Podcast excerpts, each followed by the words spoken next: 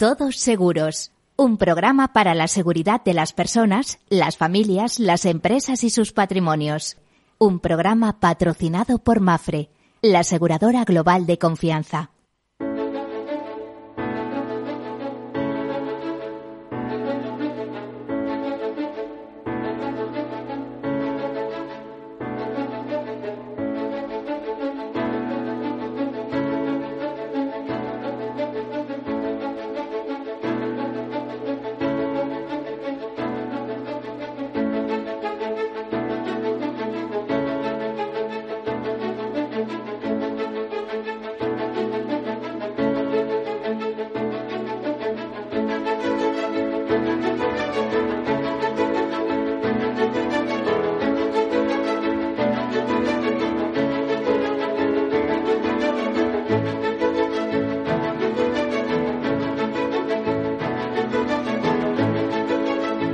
Hola, buen mediodía, bienvenidos o buenas tardes, como deseen. Bueno, pues aquí estamos en el tiempo de los riesgos, de los seguros, de la previsión, de la prevención, de la seguridad, de tantas y tantas cosas que nos interesan. De eh, es el tiempo en el que en el que les hacemos una llamada a la reflexión, el pedirles que piensen en un momento todo lo que nos rodean y en la medida que podamos, pues vamos a reducir o vamos a controlar esos posibles riesgos que a veces eh, entran todo esto dentro de un proceso de, de, gestión de riesgos que a veces no somos ni conscientes de que los tenemos. Por eso, dentro de ese proceso de gestión de riesgos, comenzamos con la identificación, el análisis, la cuantificación, la financiación y la toma de decisiones. Si decidimos asumirlos con nuestro patrimonio, bueno, es una especie de autoseguro, pero desde luego la decisión más inteligente es pasárselos al mercado, es decir, la responsabilidad de cubrir nuestros riesgos, ¿eh? pues pasándoselo al mercado. En cuyo caso el seguro suele ser una buena idea y me van a decir, claro, esto es interesado, es publicidad, ya sabemos que están ahí los seguros, tal. Pero eh, tiene su porqué y les digo, porque por un precio conocido, normalmente si hablamos de riesgos de hogar y de, y de personas normales, no estamos hablando de riesgos empresariales o, o, responsabilidades de administraciones o cosas de estas, bueno, pues por un precio conocido y normalmente no demasiado alto, nos cubren grandes cantidades en caso de que ocurra algo, o sea, eh, capitales eh, que, que nosotros no podríamos afrontar con nuestro patrimonio. Además, fíjense lo absurdo que es estar pagando una vivienda años y años y no tenerla asegurada, ¿no?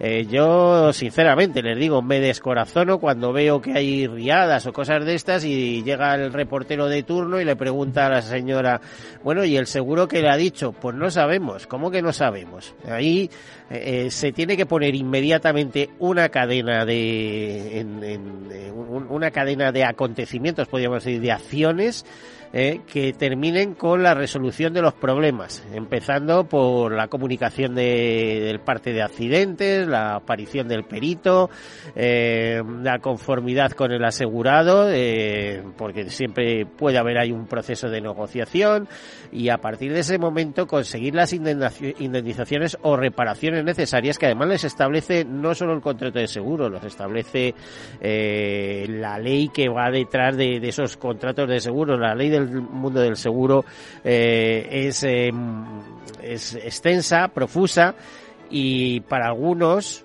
pues también un obstáculo, sobre todo aquellos que quieren concertar pólizas fácilmente con dos clips. Bueno, pues usted concierte una póliza con dos clips y luego le despacharán cuando ocurra el siniestro también con dos clics, no se preocupe. Bueno, pues eh, después de estas reflexiones, decirles también que ya saben que el seguro es la solidaridad mercantilmente organizada, que el seguro son finanzas y algo más, eh, que, bueno, es una industria importante, está entre las primeras del mundo, las primas de seguro representan algo así como entre el 7 y el 8% de, del Producto Interior Bruto Mundial, pero digo las primas no se puede imaginar lo que hay metido detrás de las primas, o sea, las reservas para pagar eh, las indemnizaciones, las pensiones, las jubilaciones, eh, los siniestros de gran calado, industriales, etcétera. Eso yo creo que está sin cuantificar, porque el dinero del seguro está en todas partes al final, ¿eh? está en los fabricantes de automóviles, está invertido en todo, en, todo lo que se pueden ustedes imaginar, pues en, en todo está invertido. Por ejemplo, cuando quebró AIG se descubrió que eran unos de los mayores tenedores de flota de aeronaves el leasing del mundo. O sea, eh, está por todas partes. Bueno, pues eh, dicho, dicha, después de esta breve presentación que podríamos extender hasta el infinito, voy a contarles algunas notas de actualidad y entramos con nuestra entrevista que es muy interesante hoy porque vamos a hablar de pensiones y vamos a hablar con una persona que sabe mucho de pensiones tanto de lo que hay, de pensiones privadas, que a algunos les pone bastante enfermo este término, pero que son necesarias para complementar la pública, porque con la pública ya se sabe lo que hay. Eh, la pensión privada eh, es eh, depende mucho de la capacidad que tengamos nosotros de generar una, un, un, un, ahorro extra, algo extra, ¿no? Es decir, cuando digo la pública ya se sabe lo que hay, quiero decir, cuando hablan de 3.000 euros, que es lo que probablemente se ponga la máxima el año que viene, eh, pues es que fíjate, 3.000 euros, que es mentira, que no son 3.000 euros, son 3.000 euros menos IRPF, que son 800 o 700 euros de retención, o sea, que es que al final la gente no cobra eso. En este país, o mil euristas, o dos mil euristas, no no va mucho más allá y como están los tiempos no, no son pensiones. Eh, vivir de una pensión no es para tirar cohetes, es para mantenerte y poco más. Bueno, no entremos en ese trance y menos teniendo aquí un experto que nos puede hablar mucho de todas estas cosas. Eh, les decía, comenzamos con la nota de actualidad. Bueno, estamos eh, desde el 6 de noviembre y hasta el 18 de este mes se está celebrando, como ustedes saben, en el Cairo del COD 27, la conferencia de las partes de, de Naciones Unidas. Bueno, pues el seguro europeo en este marco reafirma su compromiso contra el cambio climático. Aseguradoras y reaseguradoras europeas desean reiterar su voluntad de seguir desempeñando su importante papel en la mitigación y adaptación al cambio climático en apoyo de los objetivos de la Acuerdo de París de la ONU y del Pacto Verde Europeo, según constata Insurance Europe en su último comunicado. Mm, ya saben que eh, Europe es la patronal de patronales europeas, o sea, o la asociación empresarial que agrupa a su vez a las asociaciones eh, empresariales de las distintas eh, naciones de la Unión Europea y también del espacio económico europeo.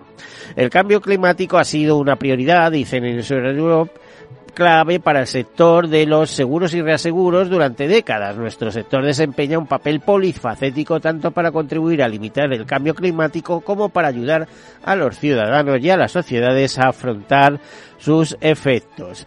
Según esta federación, eh, eh, gracias al seguro, pues eh, consigue una protección financiera contra los riesgos y catástrofes naturales, así como compartir la experiencia en la gestión de riesgos con los gobiernos y los clientes para ayudar a reducir y prevenir los riesgos como mayores inversores institucionales de Europa, ¿eh? ya saben lo que les decía, que el seguro no solamente mueve primas, sino muchísimas reservas, con más de 10 billones de euros en activos gestionados, las aseguradoras, y estamos hablando solo de Europa, ¿eh?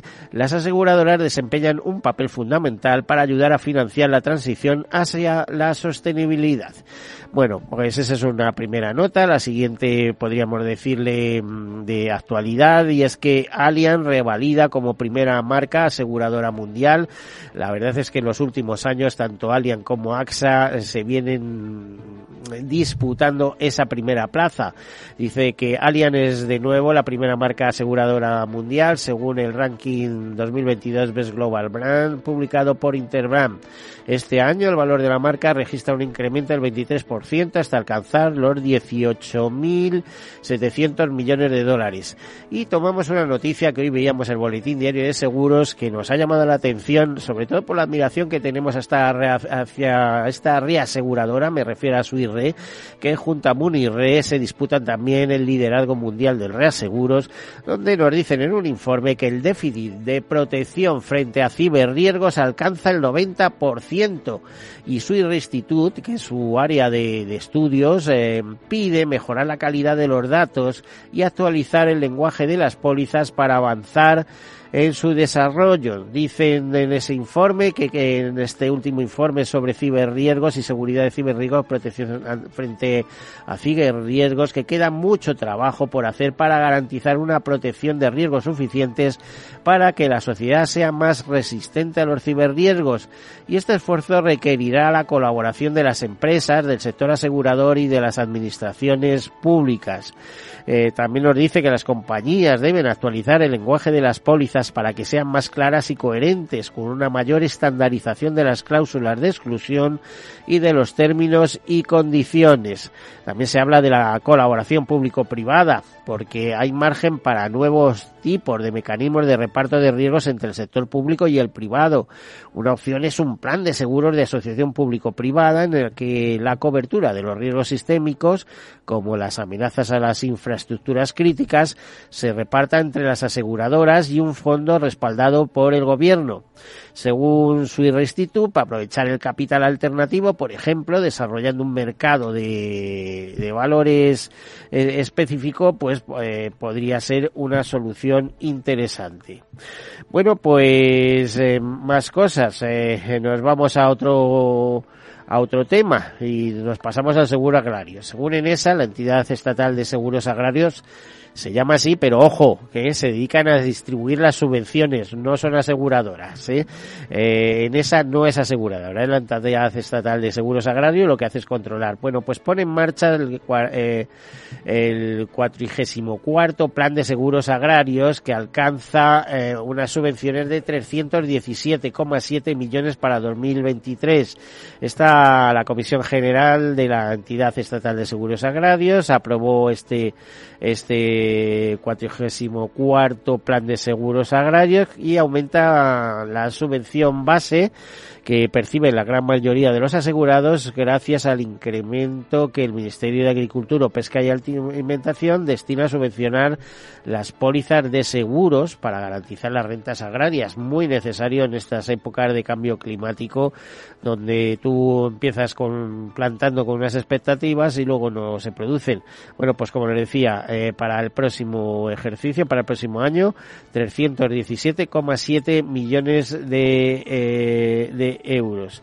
Y eh, más notas, por ejemplo, nos dicen que los factores ASG, o sea, ambientales, sociales y de gobierno, de gobernanza, pesarán cada vez más en las estrategias de las aseguradoras, según la agencia Fitch, que cree que las estrategias de suscripción e inversión de las aseguradoras en los próximos años estarán cada vez más influidas por las consideraciones ASG. Es probable que los riesgos de transición relacionados con el clima reduzcan los rendimientos de los activos relacionados con las industrias intensivas en carbono que se mantienen en las carteras de inversión de las aseguradoras, nos dicen, y por tanto influirán en sus estrategias de inversión. Las aseguradoras de vida se verán más afectadas dada la mayor duración de las carteras.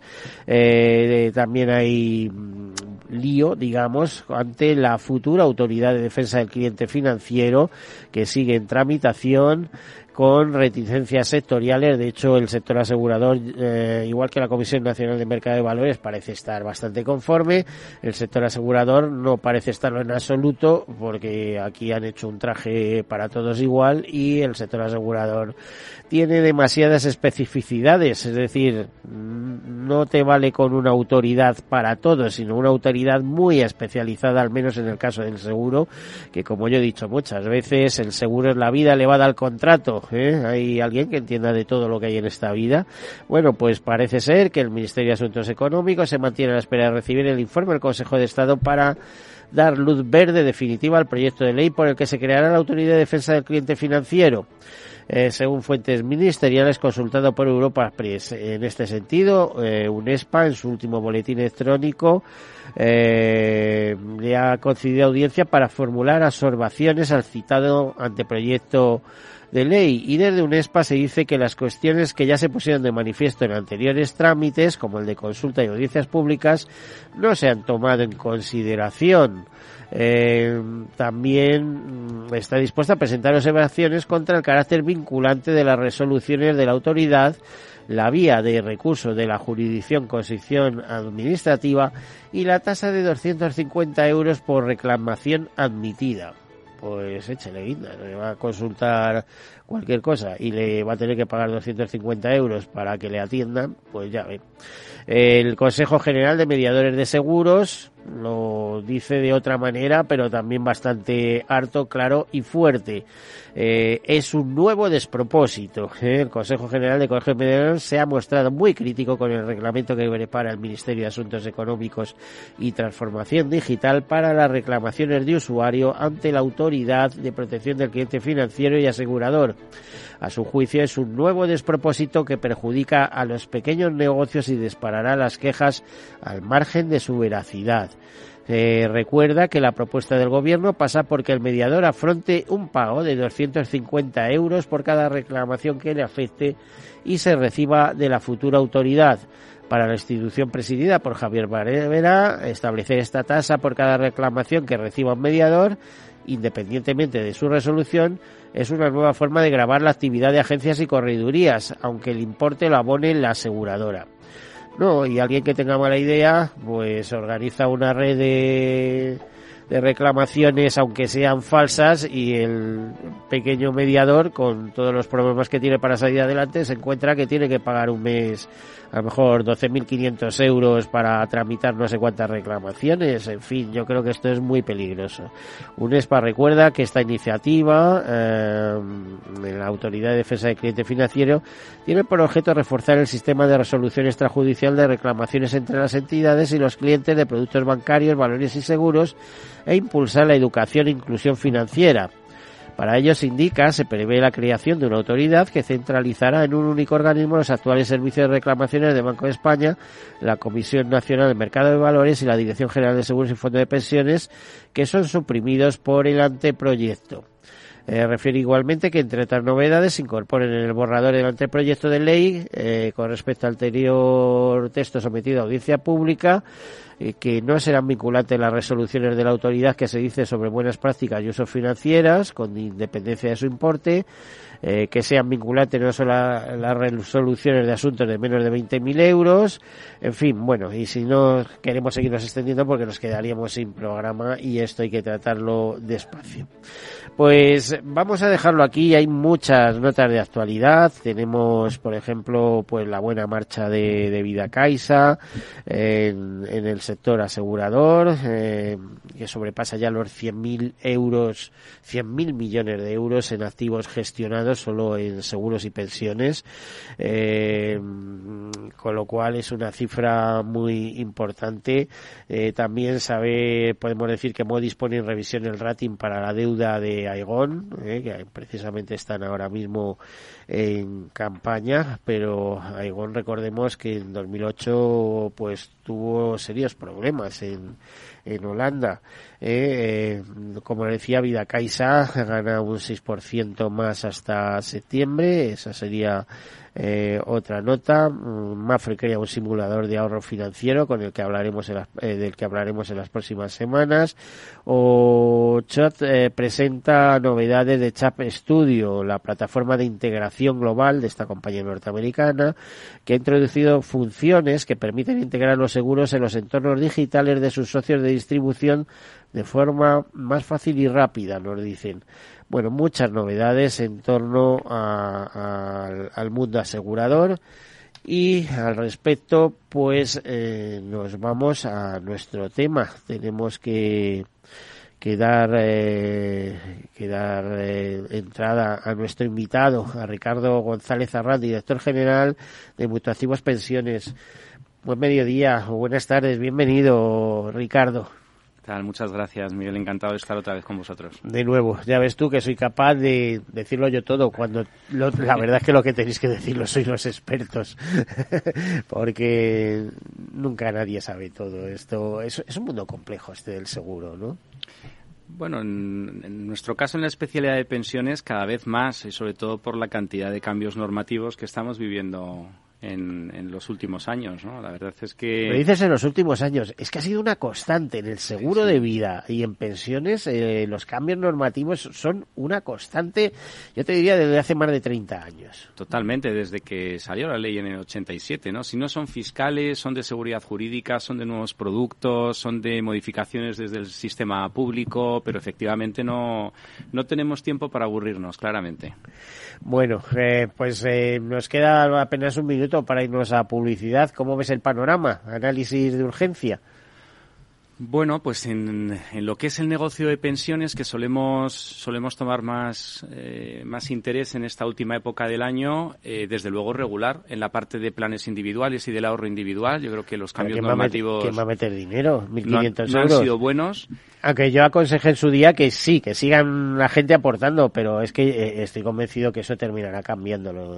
Bueno, ahora lo trataremos con más profundidad, pero efectivamente no se sostiene desde un punto de vista financiero, con, tratando de complementar una pensión pública, que es el objetivo principal, con, con esos límites de aportación, pues obviamente, sobre todo aquellos más jóvenes que lo van a tener desde el inicio, no van a ser capaces de poder tener un complemento razonable a su pensión pública. Pero ¿cómo se puede, o sea, en un país que hace falta tener ahorro a montones, inversión, etcétera, ¿cómo se puede frenar esto? Vamos a dejar la, la respuesta para después de, de esta pausa. Hasta ahora.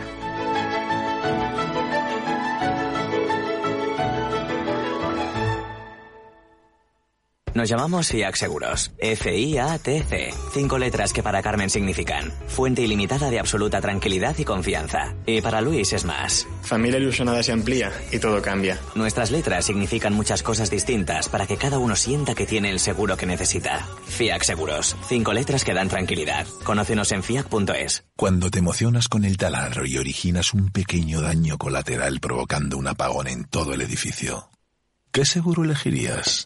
¡Vecino! Mafre, la aseguradora de más confianza en España. La mejor atención siempre con personas. Mi jubilación, el fondo para el máster de mis hijos, la hipoteca de la casa, vender o no vender el apartamento de la sierra, las acciones, el máster, la jubilación, el apartamento, las acciones, la jubilación, el máster, la hipoteca. Cariño, ¿estás bien? ¿Quieres que coja el coche yo? ¿Necesitas ayuda para el asesoramiento de tu patrimonio y tus finanzas? AXA Exclusive te ofrece asesoramiento patrimonial y financiero personalizado. Entra en axa.es barra exclusive e infórmate. AXA Exclusive, reinventando el asesoramiento patrimonial y financiero. Entonces, dice usted que su obsesión por la tecnología viene desde la infancia. Hombre, Quizás padezco un overflow tecnológico en mi API por un bug infantil, pero tanto como obsesión. Es hora de sacar a ese inversor en megatendencias que llevas dentro. En Renta 4 Banco, seas el tipo de inversor que seas, tenemos un curso para ti. Entra en r4.com e inscríbete a uno de nuestros 300 cursos gratuitos de inversión. Renta 4 Banco. ¿Quieres más?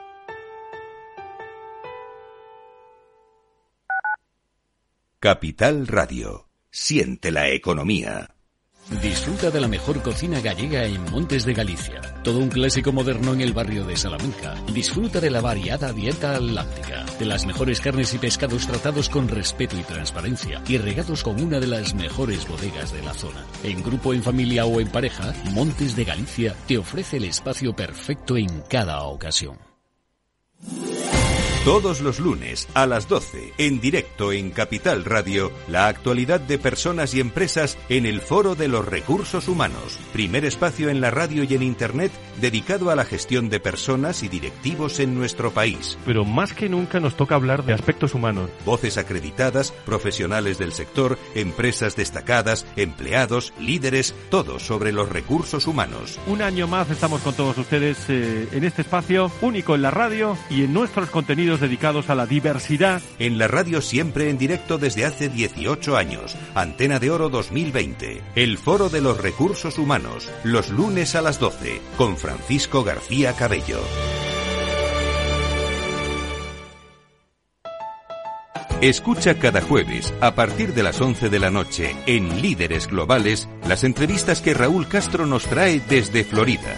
Personas inspiradoras de habla hispana que han destacado en sus actividades más allá de nuestras fronteras y que nos dejan sus enseñanzas y aprendizajes desde el punto de vista más personal. Líderes Globales, con Raúl Castro, en Capital Radio. Información, análisis, previsiones, recomendaciones, todo lo que necesitas saber para tomar tus decisiones de inversión en Mercado Abierto, de 4 a 7 de la tarde con Rocío Arbiza, Capital Radio.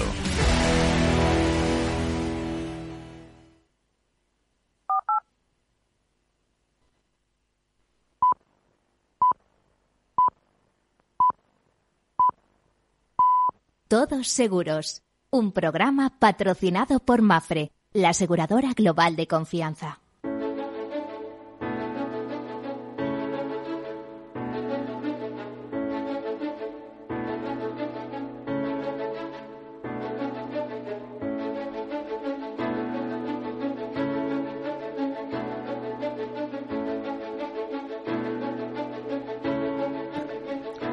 Bueno, pues aquí continuamos. Estamos bien acompañados por Ricardo González Arrán, director general de Mutuactivos Pensiones, y entrábamos en materia. Empezábamos a hablar de cómo eh, son las perspectivas ahora, finales de año. Ya sabemos que muy buenas, pues parece que no, porque los planes de empresa eh, diseñados por el gobierno no terminan de arrancar y los planes individuales pues los han vetado. ¿Eh? y la, decíamos que es un poco absurdo que en un país que necesita tanto ahorro, tanto ahorro, fíjense si lo sabrá en otros países, que en Francia cuando el gobierno tiene un problema de más, lo primero que llaman es a los aseguradores para que les compren las emisiones, ¿no? Pues si aquí tuviéramos ahorro a mogollón, eh, mm, en pensiones o en otras cosas, pues eh, tendríamos que eh, las cosas se dirían aquí, no, no dependeríamos tanto de los mercados internacionales o de la deuda o del Banco Central Europeo. Bueno, son reflexiones. Le decía, le preguntaba a, Ricardo, bienvenido de nuevo Ricardo, cómo, mm, cómo está el, el tema de final de año, cómo, cómo se está comportando. Bueno, pues tenemos datos muy recientes de Inverco donde vemos que la evolución pues no está siendo buena, igual que el año pasado. Obviamente, estos cambios regulatorios que limitan las aportaciones, pues se están notando en el volumen de aportaciones que se generan a planes individuales. El año pasado ya vimos una caída cercana al 40% de las aportaciones y este año, en datos de septiembre, estamos un 17% abajo con respecto a, a 2021, con lo cual, como no podía ser de otra manera y, y así lo advertimos, pues pues todas las entidades o sea que, una caída del 57% vamos está habiendo una caída fortísima dentro de las aportaciones eh, y en efectivamente en, en, un tipo de ahorro finalista ligado a complementar la pensión pública que es muy necesario especialmente para las próximas décadas para las próximas generaciones ahora que comienza la jubilación de los baby boomers, ¿no? Eh, y, que por lo tanto va a ser el momento de mayor presión para nuestro sistema público y en el que mayor necesidad vamos a tener de generación de ahorro privado para complementar esta pensión pública. Eh, mm, vamos a ver, el, señor Escriba, nadie duda de que es un, un enorme profesional y un enorme y un grandísimo experto. ¿eh? Por cierto, tuve ocasión de moderar el Congreso de Mutualidades el año pasado, de alguna manera.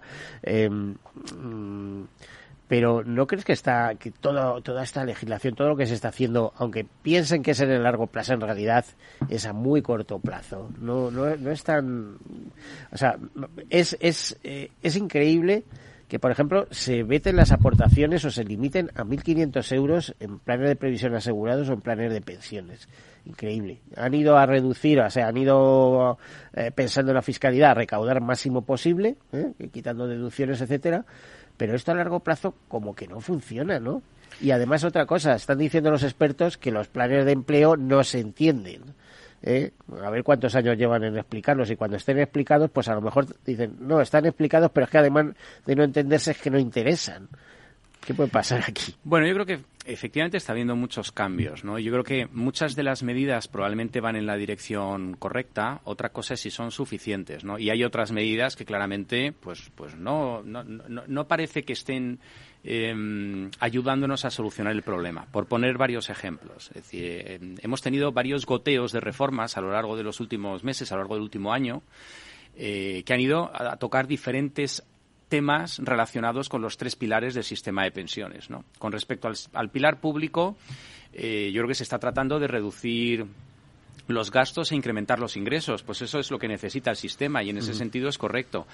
Excepto la medida de, de ligar las pensiones a, a la subida de, de la inflación, que obviamente va a tener un, in- un incremento muy fuerte de los gastos, el resto de medidas que van relacionadas con retrasar la jubilación efectiva, con tratar de eliminar los gastos impropios de la seguridad social, pues parece que van en la dirección correcta.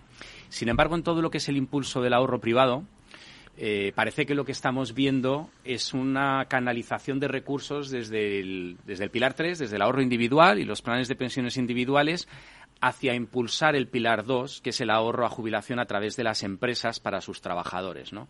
Y ahí es donde, desde luego, pues parece que no tiene mucho sentido. Eh, necesitamos los tres pilares.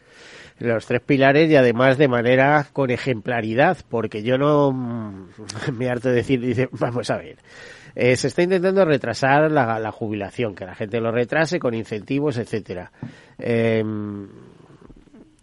bu- bueno, vamos a partir de varias bases. Por ejemplo, eh, cuando se habla de mm, eh, de que las pensiones no deben re- revalorizarse con el IPC, económicamente, estadísticamente, a, a nivel macroeconómico y de cuentas del Estado, a lo mejor no es conveniente y no es eso, pero pregúntale a los jubilados si no quieren revalorizar eso. Es que yo creo que es algo que se han ganado. Dice, "Pe- pero donde no hay, no hay. Bueno, pues habrá que pagarlo mediante impuestos, ¿no? O, o- o- eso, la verdad es que sabemos, hace poco lo, lo leíamos, eh, que entre que uno de cada tres eh, personas en nuestro país eh, cobra del Estado, entre pensionistas, los tres millones y medio funcionarios, los parados, el ingreso mínimo vital, tal y. Bueno, yo no sé si ese, eso lo puede, lo puede permitir el Estado. Eh, dicen que se redistribuye con eso la justicia social, tal y cual. Yo no tengo tan claro. Yo creo que hay muchos agujeros. Y luego hay privilegiados. O sea, es decir, estamos intentando retrasar la jubilación y resulta que tienes miles y miles de funcionarios que se pueden jubilar a los 60 años, ¿eh? con pensiones máximas o con pensiones altas, eh, solo por tener 38 años eh, de servicio o una cosa de estas. Eh, pero son funcionarios, pero, pero verdaderas cohortes, en correos, en empresas públicas, en, en educación, auténticos privilegiados. Entonces, aquí entro el factor, eh, o, introduzco el factor de ejemplaridad. O sea, ¿cómo le estás diciendo al pobre autónomo que siga hasta los 67, hasta los 69, eh, mientras pueda, tal y cual, cuando estás viendo que a tu lado se está jubilando uno a los 60 años con la pensión máxima, que ninguna pensión, por muy grande que sea, es para tirar cohetes, eh, repito, porque aquí cuando hace una pensión que de un alguien que tenga 3.000 euros, oiga, que tenga 3.000 euros paga un montón de IRPF. ¿eh? Vamos a hablar de 1.000, 1.000 euristas o 2.000 euristas, aunque hay muchos que están por debajo de los 1.000 euros. Eh, creo que la pensión media estaba sobre los 1.200 euros, una cosa así, de, eh, en el caso de pensiones de contributivas, ¿no? Y tal. Entonces, mmm, habría mucho que hacer, ¿no? O sea, cuando empiezan los cambios por la propia casa eh, y luego, pues ya veremos. Eh, vas alargando. Luego, otra cosa, ah, estoy convencido también que habría. España es uno de los países donde menos eh, personas trabajan a partir de los 55 o 60 años vamos a incentivar ese tipo de trabajo. Pero claro, incentivar ese tipo de trabajo eh, no consiste en, en pagarle la mitad de la pensión y tal y cual. O sea, oiga, déjele cobrar su pensión a partir de los 65 o 66 o tal, que se lo ha ganado.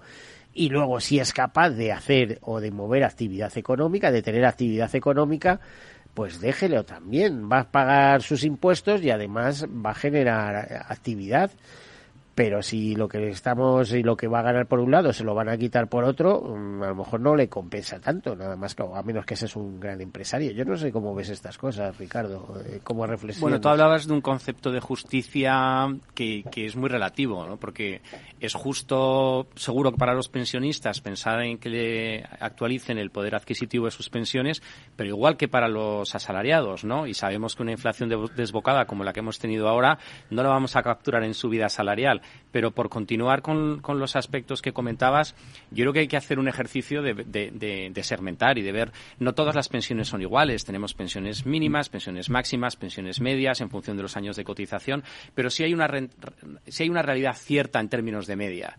En general nos estábamos jubilando razonablemente pronto para lo que son los estándares de la OCDE, de países desarrollados, con lo cual toda esa parte de impulso al incentivo, como tú bien comentabas, a trabajar más años eh, y que esté reconocido a la hora de establecer cuál es la pensión que una vez que te jubiles vas a cobrar, pues parece que tiene sentido. La de la subida de la inflación, lo que, lo que seguro va a tener inmediatamente es un incremento muy fuerte del coste en una seguridad social que está en déficit y que por lo tanto lo que estamos haciendo es meter eh, pues más leña a un fuego que ahora mismo está haciendo pupa en la economía de la seguridad social. Fíjate que eh, me, pero tú has analizado que, por ejemplo, tú tienes un, el, grupo 1 de cotización, el máximo, y además estás sobrecotizando. ¿eh? El día que te jubiles, cuando empieces a echar cuentas, lo vas a decir, bueno, yo he, cotizado por lo mío, he cotizado por lo de los demás, además he sobrecotizado y además me suben eh, mucho menos que a los demás. ¿Cómo verías eso? Bueno, pues de ahí está precisamente el último punto que queda pendiente de aprobar en la reforma, que es la el potencial de estope de las bases de cotización y cómo va a afectar también al potencial de estope de la pensión pública y que, que vayamos tratando de acercarnos más a que las cotizaciones estén más cerca de realmente las retribuciones, pero también la pensión. Es decir, yo creo que hemos perdido una gran oportunidad en esta reforma. Piensa que esta reforma han coincidido dos aspectos fundamentales en nuestra historia. El primero es que está relacionado con parte del desarrollo de los fondos europeos para la recuperación de esta crisis. Y el segundo es que es justo antes del inicio del momento de más tensión por la jubilación de una gran explosión demográfica que tuvimos en España entre el año 55 y el 75. Y cuando digo que es una pérdida de oportunidades es porque la sensación igual que la reforma de Zapatero en 2011 o igual que la, la, reforma de Rajoy en 2013, es que estamos ganando tiempo. Es que estamos pegando una patada para adelante al problema y que realmente pues hay que hacer un análisis más profundo de cómo debería ser una reforma profunda del sistema de seguridad social.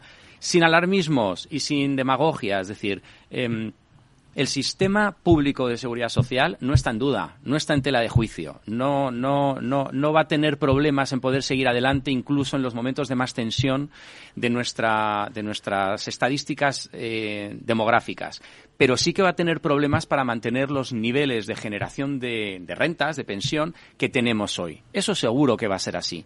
Y eso significa que tenemos que incentivar un ahorro privado que complemente esa pensión pública para el objetivo principal, que es tratar de conseguir mantener el mayor y mejor poder adquisitivo posible para la etapa después de la jubilación, que cada vez está siendo mayor y que la longevidad, que debería ser una gran eh, una gran fortaleza de nuestra sociedad no se convierta en una debilidad por esta situación económica, ¿no? Ese debería ser el objetivo. Bueno, eh, es que sé lo que vamos a concluir y más con una empresa privada. ¿Qué me vas a contar? Aquí entramos en el fenómeno ya de los mayores, etcétera, etcétera. Esto es así. Eh, ¿Qué, medidas eh, se podrían tomar para eh, hacer que los eh, que ese ahorro privado, que también puede ir canalizado en seguros o demás, se volviera a incentivar? Claro, mm, precisamente yo creo que lo que ha habido es una política recaudatoria, centrarlo todo en la empresa, tal eh, como te diría, además, como muy cortoplacista y además de manera muy chapucera, porque de repente se han cortado los ingresos. O sea, mm, es que, ¿para qué vas a aportar con, con eso y tal? Y, y fíjate que siempre es interesante seguir acumulando también te diría que es mucho más interesante para las gestoras, porque hay ciertas gestoras, especialmente de los bancos, que es que eh, sacan un partido estupendo ¿no? a, eh, los fondos gestionados. Pues yo de estas medidas podríamos hablar muchas. Si quieres, te resumo tres que, en mi opinión, son las más relevantes. ¿no? La primera es información y transparencia. Es decir, eh, no mucha gente sabe, desgraciadamente, cuál es la estimación de la pensión pública que va a cobrar y cuáles son las expectativas de cobro que puede tener. Tenemos desde hace ya muchos años a la Administración Pública incumpliendo el mandarnos la famosa carta en la que podamos saber todos qué es lo que podemos esperar una vez que nos jubilemos de nuestra pensión pública. Y yo creo que eso nos ayudaría a construir y poder planificar cuáles van a ser nuestras necesidades futuras. Con lo cual, primer punto, información y transparencia. El segundo punto es la educación financiera, es decir, el ser conscientes de nuestras de, nuestra, de nuestras tablas de mortalidad, de nuestra longevidad, de cuántos años vamos a vivir después de jubilarnos. El poder tener una cultura financiera que nos permita planificar en términos de, ahorro y de gasto eh, nuestra vida eh, es fundamental. Y la tercera, que normalmente le damos mucha importancia, porque es verdad que es la que nos toca el bolsillo y la que es más tangible y la que vemos más clara, que son los incentivos directos a este ahorro privado. Que aquí hemos tenido algo de desarrollo en el segundo pilar con la nueva reforma, con, con ventajas fiscales para las empresas que promuevan planes de pensiones, pero hemos tenido un retroceso claro e importante con el ahorro individual no solo por los límites de aportación. Y hay, hay aspectos que, que, le oímos al ministro Escribá pues que no compartimos, ¿no? Dice, no, es que si, si hay un beneficio fiscal y por lo tanto se está yendo contra las cuentas públicas, tiene que haber un beneficio social que justifique. Digo, bueno, pero si es que las aportaciones a planes de pensiones están exentas en el momento en el que haces la aportación, pero tributan en jubilación como los rendimientos del trabajo. Y si no haces una buena planificación de la prestación, si no cobras normalmente en forma de renta para complementar tu pensión pública, terminas pagando más impuestos que los que tenías que haber pagado. Es verdad que hay un diferimiento, pero, pero que realmente todas esas medidas fiscales están justificadas eh, por, el, por el propio objeto social que está haciendo ese ahorro privado para jubilación. Con lo cual, primero, transparencia e información, segundo, educación financiera y tercero, incentivos económicos y fiscales. Pues eh, estoy contigo. La verdad es que eh, debería ser así, debería ser así. Eh, me dices que este año, pues la caída es un 17% eh, por ciento superior a la del año pasado, que ya cayó un 40%. Entonces, eh, se puede decir que las perspectivas son bastante mm, malas, ¿no? Bueno, en el, en el puro producto plan de pensión individual, así es. Yo creo que, mm, que obviamente las aportaciones están cayendo. Además, tenemos que unir a que este año los mercados financieros nos están dando muchos disgustos, especialmente las carteras de renta fija las carteras de, productos más conservadores que están sufriendo esa vertical y rapidísima subida de los tipos de interés con caídas fuertes. Está prácticamente todos los productos en rentabilidades negativas y eso está haciendo que para, que para el puro negocio privado de los productos individuales, de los planes individuales, esté siendo un año muy difícil. Eh, los que sí, los que la, los ahorradores potenciales me parece que se van más a los fondos de inversión que a los propios eh, fondos de pensiones, ¿no? Bueno, la realidad es que para ahorrar podemos utilizar muchísimos vehículos, productos financieros como pueden ser fondos de inversión o incluso el ladrillo, que es como estamos acostumbrados en, sí. en este país en muchas generaciones a ahorrar para jubilación. ¿no? Es que los de ladrillo al final no se equivocan, o sea, muchos no sé qué, que se equivocan y luego viene y tal y no... Bueno, hay... nosotros tenemos a muchos clientes que vivieron la crisis inmobiliaria de 2008 justo en el momento de jubilación y ya no se podía hacer líquida la vivienda, valía un 30 30% menos. Lo que está claro es que hay productos específicos para cumplir contingencias. Y los planes de pensiones están diseñados y hechos eh, para ahorrar para la jubilación. Y contemplan contingencias como la jubilación, el fallecimiento, la invalidez o la dependencia. Tienen excepciones de hacerlos líquidos como el paro de larga duración o la enfermedad grave y luego están preparados para realizar aportaciones periódicas chiquititas, que son las que tenemos que hacer en esa planificación financiera, y también para hacer un pago de prestaciones conforme a la pensión pública. Entonces, pensemos que es un producto diseñado específicamente para ahorrar para la jubilación. ¿Podemos ahorrar en otros productos? Sí, pero no es lo mismo.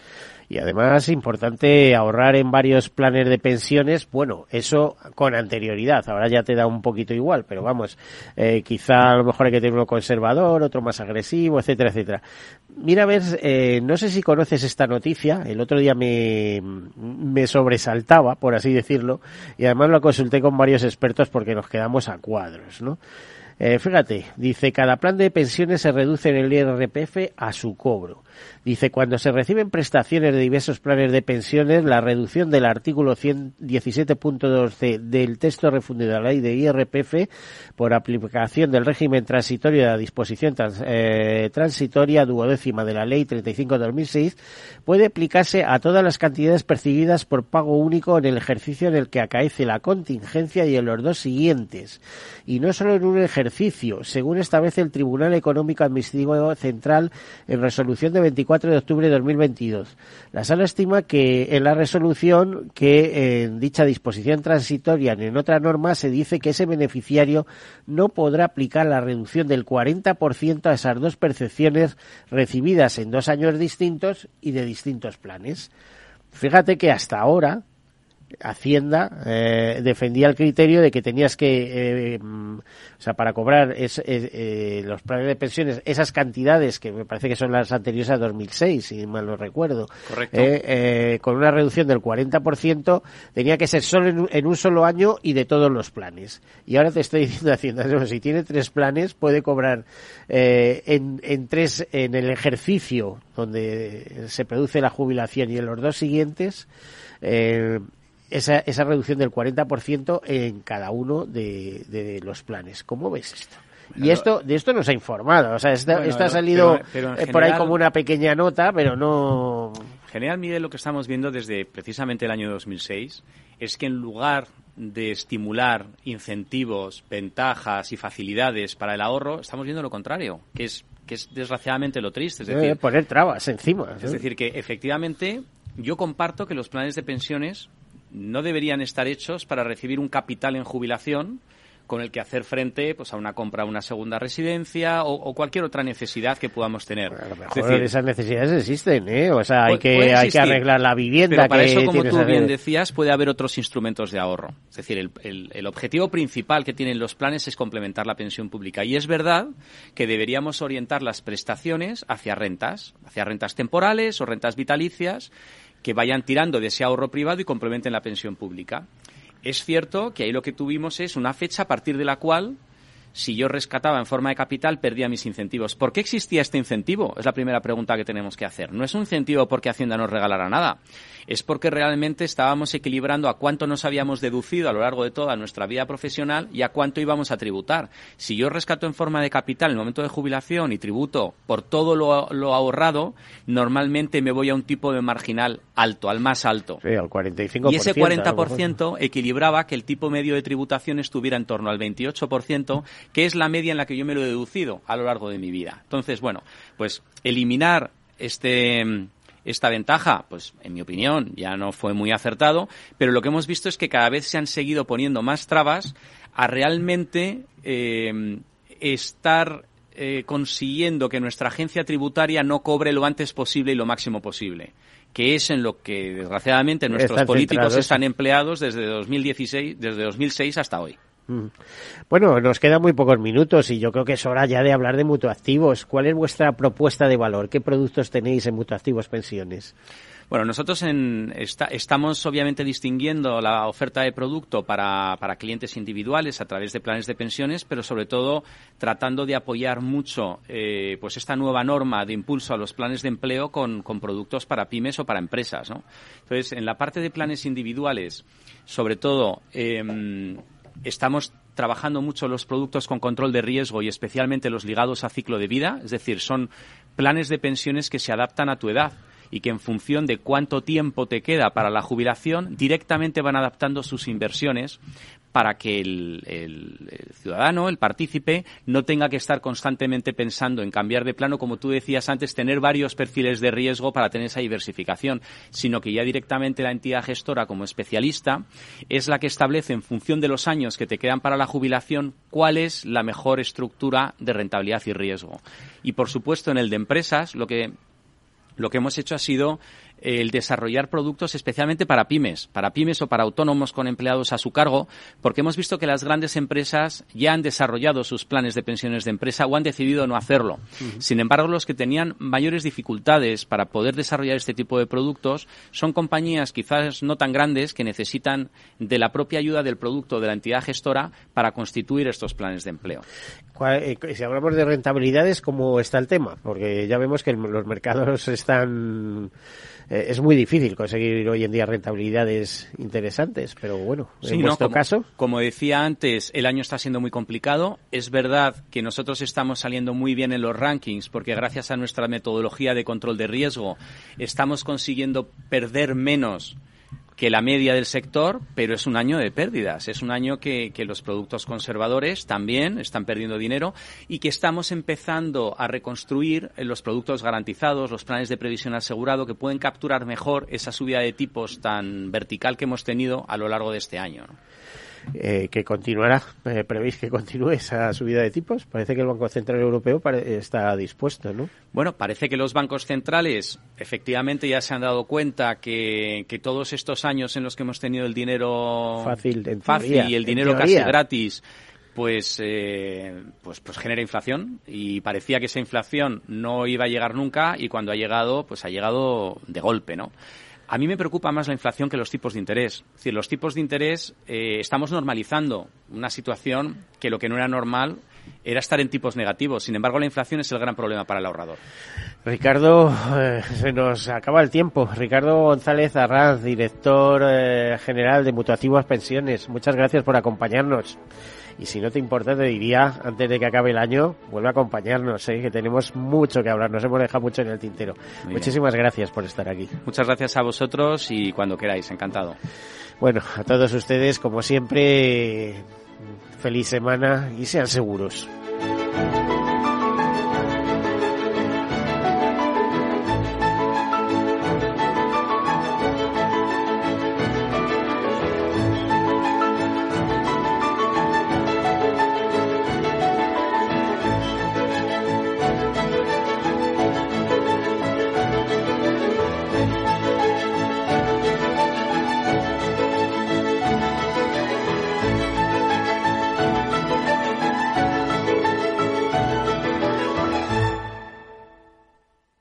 Todos Seguros, un programa patrocinado por Mafre, la aseguradora global de confianza. Cuando estás a 40 grados tirado en la cuneta con el coche abarrotado esperando una grúa mientras ibas rumbo a tus vacaciones, ¿qué seguro elegirías? Mafre, la aseguradora de más confianza en España. La asistencia que nunca falla. ¿Qué opinas del chalet de la playa? ¿Que no es momento de vender? ¿Y qué fondo es mejor para el máster de Laurita y Juan? Ok, ¿y si me pasa algo, qué hacemos con la hipoteca? ¿Con quién hablas? ¿Me dejas dormir? Con nadie. Menos consultar con la almohada y más asesoramiento profesional. AXA Exclusive te ofrece asesoramiento patrimonial y financiero personalizado. Entra en axa.es barra exclusive e infórmate. AXA Exclusive Reinventando el asesoramiento patrimonial y financiero. Sí, sí quiero. Quiero tener siempre disponible a un buen equipo de abogados. Quiero tener un servicio telefónico de asistencia jurídica ilimitado. Quiero expertos que defiendan mis derechos como consumidor y como ciudadano. Quiero ARAC. ARAC. Lo nuestro es defender lo tuyo. Contáctanos en arac.es en el 992 2095 o consulta a tu mediador. Al mal tiempo Mala helada. El cambio climático lo ha cambiado todo y los riesgos son más y más imprevistos, como las lluvias, las heladas o el pedrisco. Por eso necesitas un buen seguro agrario. Contrata tu seguro de uva de vino, ahora con 10 puntos porcentuales más de subvención. Agroseguro. Trabaja sobre seguro. Ya no estamos en la era de la información, estamos en la era de la gestión de los datos y de la inteligencia artificial. El tratamiento inteligente de estos datos proporciona un valor enorme a las empresas en sus procesos de negocio. En Piper Lab ayudamos a nuestros clientes a tomar decisiones de negocio basadas en datos. Escúchanos todos los lunes en el espacio de Big Data de Capital, la Bolsa y la Vida. Gráficas Naciones. Más de 50 años de experiencia en el sector de las artes gráficas. Apostamos por la última tecnología tanto en impresión offset como en digital y gran formato. Realizamos todo tipo de impresión. Tarjetas de visita, folletos, libros, vinilos, decoración y montaje de stands. Más información en el 91 629 2145 o en gráficasnaciones.es. Disfruta de la mejor cocina gallega en Montes de Galicia. Todo un clásico moderno en el barrio de Salamanca. Disfruta de la variada dieta láctica, de las mejores carnes y pescados tratados con respeto y transparencia y regados con una de las mejores bodegas de la zona. En grupo, en familia o en pareja, Montes de Galicia te ofrece el espacio perfecto en cada ocasión. Esto te estás perdiendo si no escuchas a Luis Vicente Muñoz en Capital, La Bolsa y la Vida. Antonio Garamendi, presidente de la COE. Habría que evaluar, eh, y para eso también está la mesa, nos podríamos sentar, me da igual si hubiera que cambiar la ley, un salario mínimo que se acogiera o que se acoplara eh, a cada uno de los territorios de este país, porque la realidad es que la propia negociación colectiva también va en función de esos territorios. Es diferente cuando vemos el convenio del metal, por ejemplo, pues de Vizcaya es muy diferente al convenio del metal de otra provincia, e incluso del propio País Vasco. Y yo creo que esa es la realidad eh, y es por eso por lo que estamos diciendo este tema. No te confundas. Capital, la bolsa y la vida con Luis Vicente Muñoz, el original.